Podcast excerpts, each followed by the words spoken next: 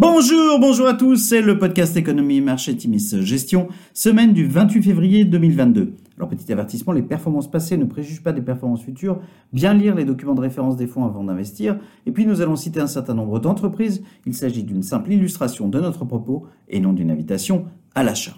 Alors cette semaine nous avons titré Poutine franchit le Rubicon. Mardi, Vladimir Poutine a reconnu les régions séparatistes du Donbass dans un premier mouvement qui mettait un terme aux négociations pour la paix. Jeudi, l'attaque massive de l'Ukraine par les troupes russes a entraîné une chute violente des marchés globaux dans des volumes considérables, et ce, avant que Wall Street ne rebondisse en fin de journée.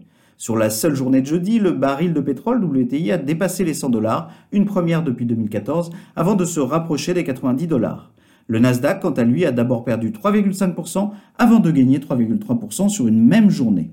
La séquence de nette progression des marchés a continué vendredi, les achats à bon compte des sanctions des pays occidentaux relativement modérés et l'anticipation d'une hausse des taux de la Fed finalement plus modérée que prévu, compte tenu du choc économique en cours, sont autant de raisons derrière ce rebond. La présidente de la Commission européenne, Ursula von der Leyen, après la décision de l'Allemagne de suspendre le projet de pipeline gazier Nord Stream 2, a tweeté Nous sommes trop dépendants du gaz russe pour, et devons massivement investir dans les renouvelables. En fin de semaine, les acteurs des énergies alternatives rebondissent nettement, un mouvement qui profite à notre fonds ISR Atimis Better Life. Sur la semaine, le CAC 40 baisse de 2,6%, le SP500 progresse de 0,8% et le Nasdaq gagne 1,1%. Alors du côté des sociétés, une nouvelle salve de publications dans l'ensemble nettement au-dessus des attentes pour les valeurs de vos fonds. En Europe, publication au-dessus des attentes pour Edenred, Eurofins, Danone, Alten, Stellantis, Saint-Gobain, Forestia, Seb ou Farfetch. Publication en dessous des attentes pour Corbion en termes de croissance organique et d'EBITDA en raison d'un problème de production sur une usine aux USA.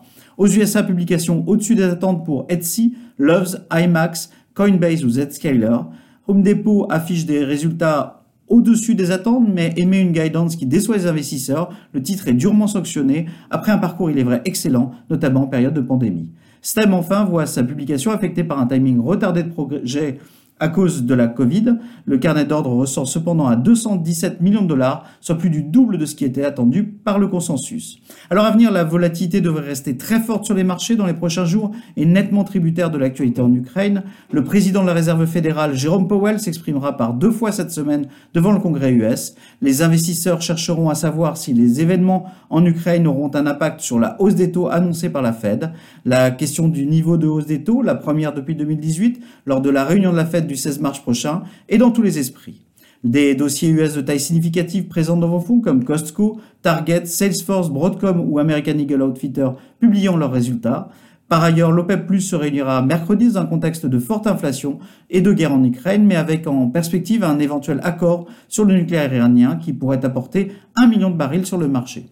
Nous étudions bien évidemment au plus près l'impact de la crise ukrainienne sur nos investissements. Nous ne détenons pas d'investissement direct en Russie, mais des effets dominos sont à craindre. L'anticipation d'une moindre hausse des taux lors de la réunion de la Fed du 16 mars prochain est indéniablement favorable à nos beaux dossiers de croissance. Au risque de se répéter, nous devons impérativement garder une vision de moyen long terme afin d'éviter de se coller au plancher, entre guillemets, dans des environnements de forte volatilité avec des amplitudes spectaculaires à la baisse comme à la hausse. Accalmie du côté des matières premières, hausse des taux moindre qu'initialement anticipée, éventualité d'accord de paix font partie d'ingrédients indéniablement positifs dans une équation actuelle particulièrement difficile.